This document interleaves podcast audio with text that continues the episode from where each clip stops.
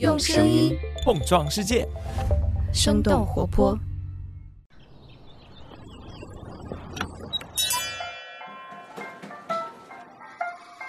您的生动早咖啡好了，请慢用。嗨，早上好呀！今天是二零二二年的六月二十二号，星期三。这里是生动早咖啡，我是来自生动活泼的梦一，几条商业科技轻解读，和你打开全新的一天。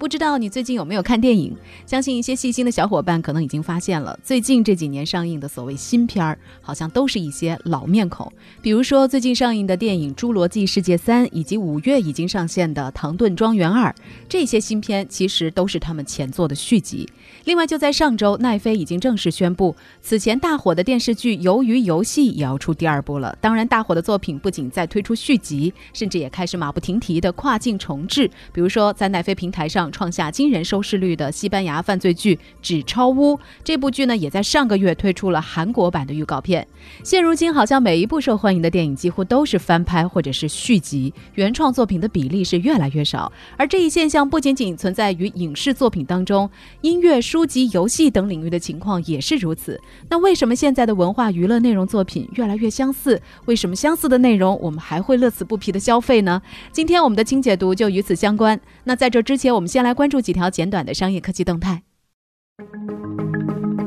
我们先来关注一下国内。六月二十号，喜茶推出了一款定价十五元的果茶，而这也刷新了喜茶今年的新品最低价。实际上，早在今年二月份的时候，一向走高端茶饮路线的喜茶就发表声明，宣布告别三十元，并且全面降价。目前，喜茶十九元以下的产品占比接近八成，而此前喜茶的单价通常在二十五块左右。在喜茶带动降价之后，奈雪的茶也紧随其后，表示他们每个月都要推出不超过二十元的新品。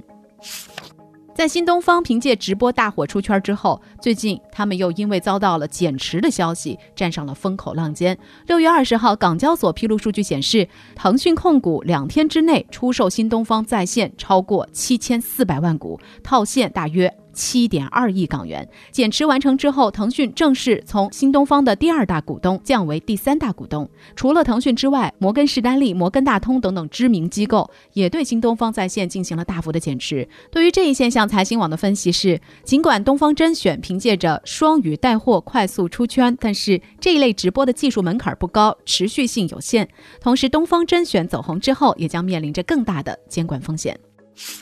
下面我们把视线转向国外。不久之前，Google 表示，YouTube 的短视频服务 YouTube Shorts。每个月观看人数超过了十五亿。根据《华尔街日报》的报道，这也表明这一短视频服务在推出不到两年的时间里，已经达到了和它的竞争对手 TikTok 相当的规模。TikTok 去年九月表示，他们的月活跃用户超过了十亿。根据《华尔街日报》的分析，YouTube Shorts 的快速增长主要受益于印度市场。自二零二零年六月开始，印度政府以国家安全为由封禁了 TikTok。仅仅三个月之后，YouTube Shorts 在印度首发，也快速。填补了印度空缺的短视频市场。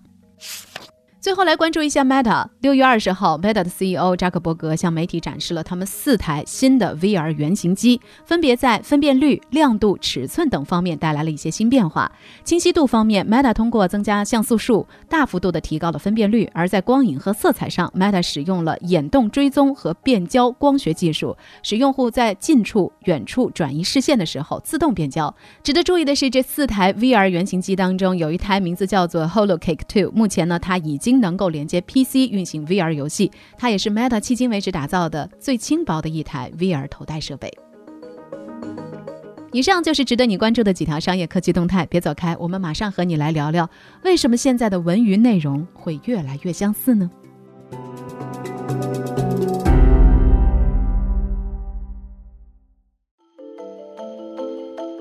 来到今天的轻解读。不知道你是否也会有这样的感受？近些年来，不管是登陆院线还是流媒体平台，原创影视作品越来越少了，取而代之的则是一部又一部翻拍剧、续集或衍生剧。而这种现象不仅仅局限于影视行业，从音乐、出版物到游戏，似乎整个文娱行业的产品都越来越趋于同质化，以至于那些我们熟悉的形象或情节在不断的轮番登场，久久不愿离去。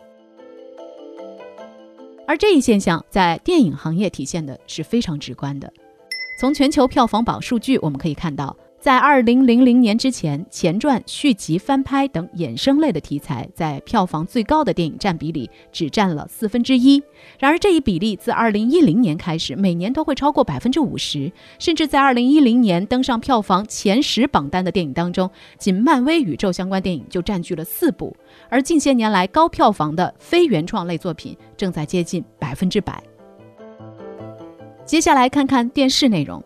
在美国，自2000年以来，在观看次数最多的前三十名节目当中，大约有三分之一都是美国偶像这样的无限续集，或者是一些热门的衍生剧，比如说《绝命毒师》的衍生剧《Better Call Saul》、《绝命律师》，还有《生活大爆炸》推出的《Young Sheldon》小希尔顿，这些都是非常成功的衍生剧的案例。虽然也有不少的衍生剧一直默默无闻，但是无论如何，电视市场对于衍生剧的尝试似乎一直乐此不疲。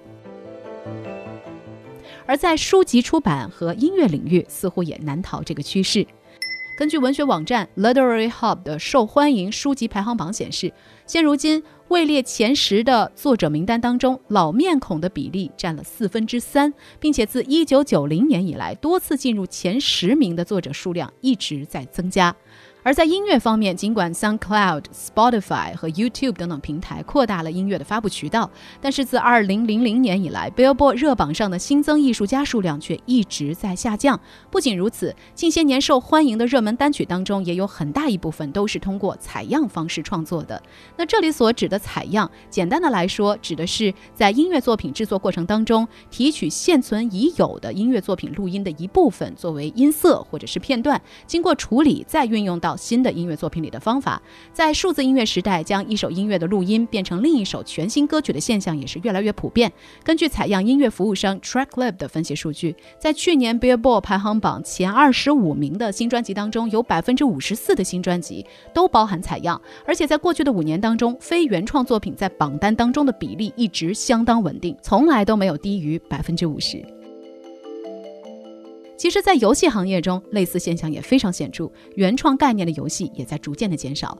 根据市场研究机构 NPD 发布的最受欢迎游戏榜单来看，自2005年以来，每年在排行榜的顶端都有超过百分之七十五，有的时候甚至是百分之百的游戏都是基于同一 IP 基础开发的系列游戏产品，比如说马里奥、塞尔达、使命召唤和侠盗猎车手等等。不仅单机游戏是这样，就连手游市场也在推出越来越多类似的游戏。在网易的阴阳师爆火之后，市面上突然涌现了大量抽卡类游戏，而继腾讯的王者荣耀之后，各种相似的 MOBA 游戏，也就是多人在线战术竞技游戏，也都只是换了个角色形象，就以新游戏自居了。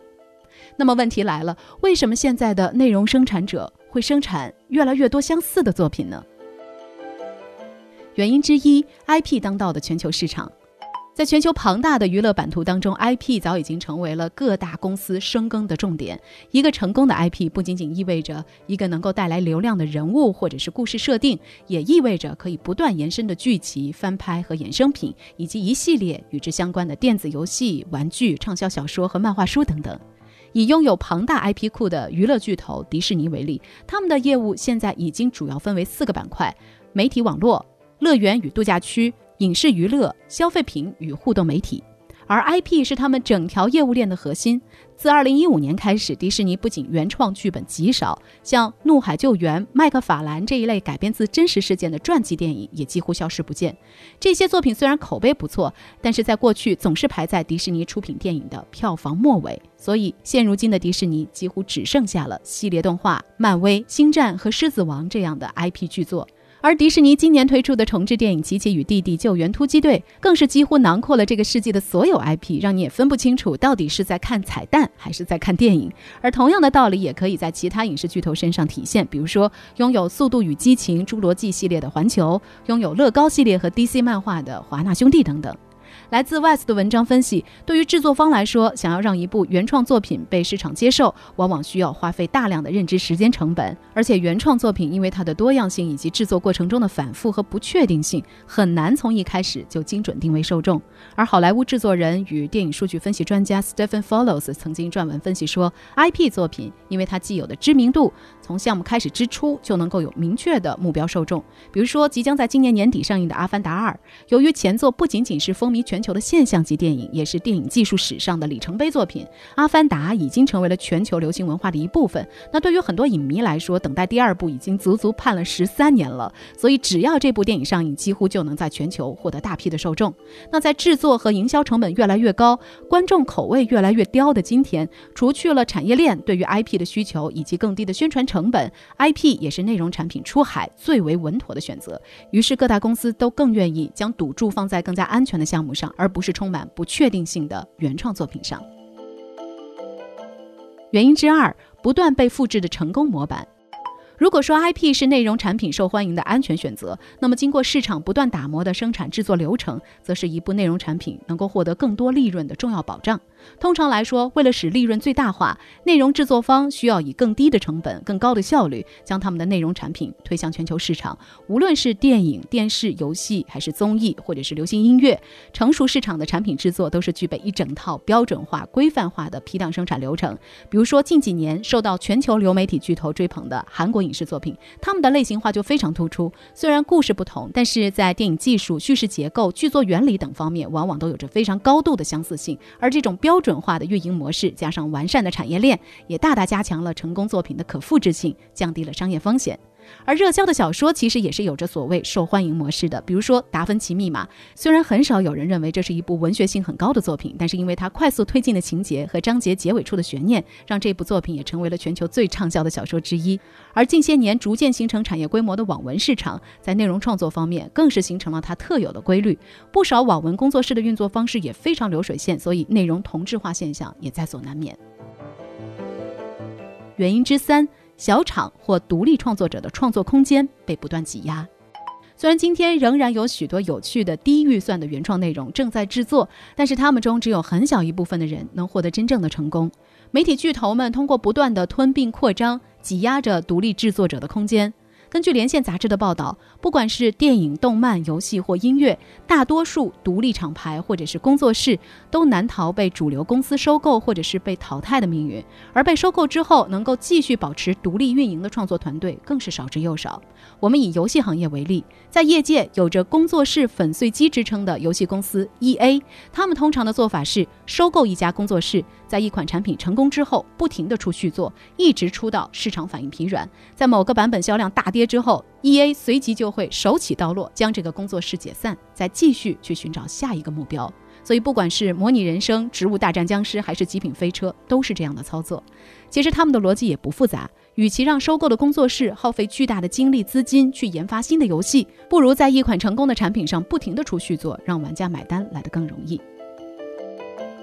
其实，文化产业的概念在上世纪中叶就已经由德国法兰克福学派的哲学家西奥多·阿多诺提出了。他认为，电影、音乐等等内容不再属于艺术，而是企业的产物。而这些大行其道的流行文化产品，也剥夺了艺术创作启迪人们想象力与反思的能力。但是，更可怕的可能不在于文化产业的本质已经与艺术价值相去甚远，而是我们早就知道这项事实，但还是在继续的追求它。特别是在算法的加持之下。人们似乎更加难以自拔。不知道你是如何来看待这些越来越同质化的娱乐内容的？你会用什么样的方法来挽救自己的注意力呢？欢迎你在我们的评论区一块儿来聊聊。当然，在今天的节目最后，我们还想要特别感谢一下大家。在前两期的节目当中呢，我们邀请大家和我们一块儿来发现、重回日常的美好瞬间。有不少的好朋友通过各种各样的方式来参与我们的小活动，有些分享不管是图片还是文字，都让我们觉得非常暖心。所以，为了感谢用心参与我们活动的小伙伴，我们也打算在这段时间挑出。出多位好朋友送出星巴克咖啡兑换券，我们将会通过各个社交媒体平台的生动活泼官方账号私信联系大家，所以也请参与我们活动的朋友这几天多多关注你们的社媒账号。好了，这就是我们今天的生动早咖啡，我们在这周五一早再见啦，拜拜。这就是今天为你准备的生动早咖啡，希望能给你带来一整天的能量。如果你喜欢我们的节目，欢迎你分享给更多的朋友。这会对我们非常有帮助。同时，你也可以在公众号和微博搜索“生动活泼”，“声”是声音的“声”，这样就可以了解更多与我们节目相关的信息啦。生动早咖啡，期待与你下次再见。